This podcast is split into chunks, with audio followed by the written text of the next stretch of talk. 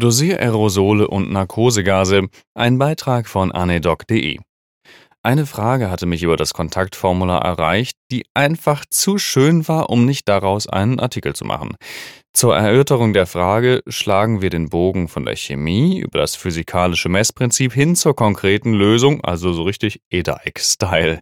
Schöne Grüße an dieser Stelle nach Würzburg und nochmals vielen Dank für die Frage. Wenn man Berodual in einen Tubus bei laufender Narkose sprüht, zeigt das Narkosegerät für einen kurzen Moment Halotan an. Wie ist das möglich? Unstrittigerweise wird man wohl kaum heutzutage, im deutschsprachigen Raum zumindest, Halotan verwenden. Aber irgendetwas verwirrt da doch den Narkomaten.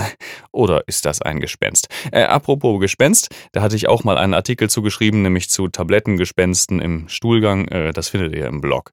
Naja, auf jeden Fall. Beginnen wir mit dem Messprinzip für Narkosegase.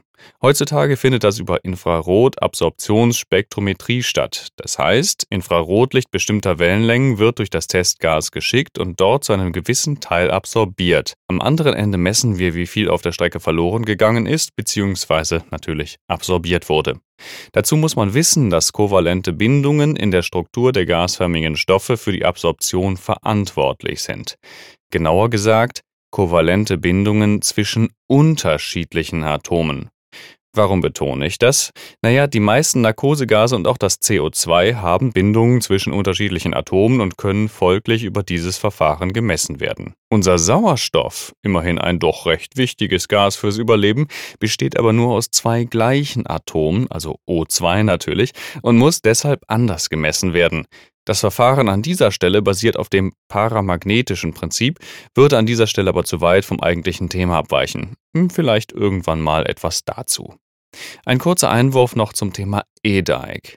Dort wird sehr gerne gefragt, aus was für einem Glas die Messküvette für die Narkosegasmessung besteht. Antwort Kristallglas. Normales Fensterglas absorbiert das benötigte IR-Licht, sodass natürlich keine Messung möglich wäre, weil gar nicht erst am anderen Ende was ankommt. Anhand der charakteristischen Absorptionsspektren für jedes Narkosegas kann das Gerät die Gase sogar selbst unterscheiden. Früher musste man dann noch von Hand nachhelfen. An sich also eine coole Sache. Schauen wir uns wegen der Fragestellung von Halotan versus Berodual erstmal die Strukturformel von Halotan an. Wir haben da drei Fluoratome und ein Brom und ein Chlorid und die sind untereinander ein bisschen verbunden. Die Maxima der IR-Absorption liegt so um die 1100 bis 1300 Nanometern. Soweit, so gut.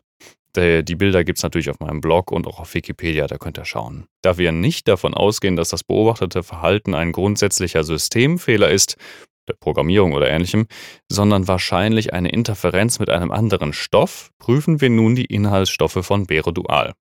In Frage kommen Phenotarol, Ipratropium oder eben auch Zusatzstoffe. Phenotarol hat eine deutlich komplexere Strukturformel als Halotan. Die Google-Bildersuche offenbart dann auch, dass das Absorptionsmaximum offensichtlich bei von Halotan weit entfernten 220 Nanometern liegt versus der beschriebenen 1100. So haben wir zwei Gründe, die gegen Phenotarol als Auslöser sprechen.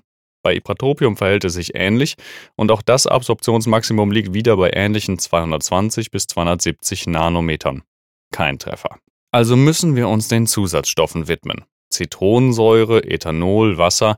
Über eine bekannte Suchmaschine bin ich dann noch auf etwas anderes gestoßen, nämlich das Treibgas für das Dosiererosol Norfluran. Eine kurze Recherche fördert eine ziemlich ähnliche Struktur zutage, wie wir sie oben schon beim Halotan gesehen haben. Äh, zugegeben, die Winkel der Atome zueinander sind etwas anders, aber vom Prinzip der Verkettung, der Anzahl der Fluoratome, also 4 versus 3 beim Halotan, ist das schon sehr ähnlich. Außerdem klingelt da doch der Name Fluran, Fluran, wie unsere Narkoseflurane. Der zweite Schritt ist dann wieder die Verifizierung der Ähnlichkeit über die IR-Absorptionsmaxima. Das lässt sich für die Gase Halotan und Norfluran über die kostenlose Online-Datenbank von Gasmed machen. Den Link findet ihr auf meiner Homepage. Und äh, ja, die bauen offensichtlich Gasanalysatoren und da kann man sich das dann halt offensichtlich online einmal anschauen. Siehe da, Halotan und Norfluran sind ziemlich ähnlich in ihren Peaks bei 1100, 1200 und 1300 Nanometern. Das muss die Lösung für die Frage sein und damit ende ich hier. Ich möchte mich noch einmal für die Einsendung der interessanten Frage bedanken. Wir konnten auf diese Weise die Theorie der Gasmessung im Narkosegerät mit einer konkreten Problemstellung verbinden und physikalisch erklären, warum das Gerät Halotan messen muss. Es ist immerhin ein Narkosegerät und erwartet Narkosegase. Wenn etwas anderes in den Kreis gerät, muss es zwangsläufig verwirrt werden bei fast identischem Absorptionsspektrum der Stoffe. Mir hat es viel Spaß gemacht, danach zu recherchieren. Gerne dürft auch ihr Fragen stellen und mich kontaktieren. Das findet ihr auf der Homepage als Kontaktformular.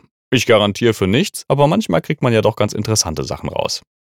Wenn es euch gefallen hat, freue ich mich über ein paar Sterne oder einen Kommentar. Bis zum nächsten Mal.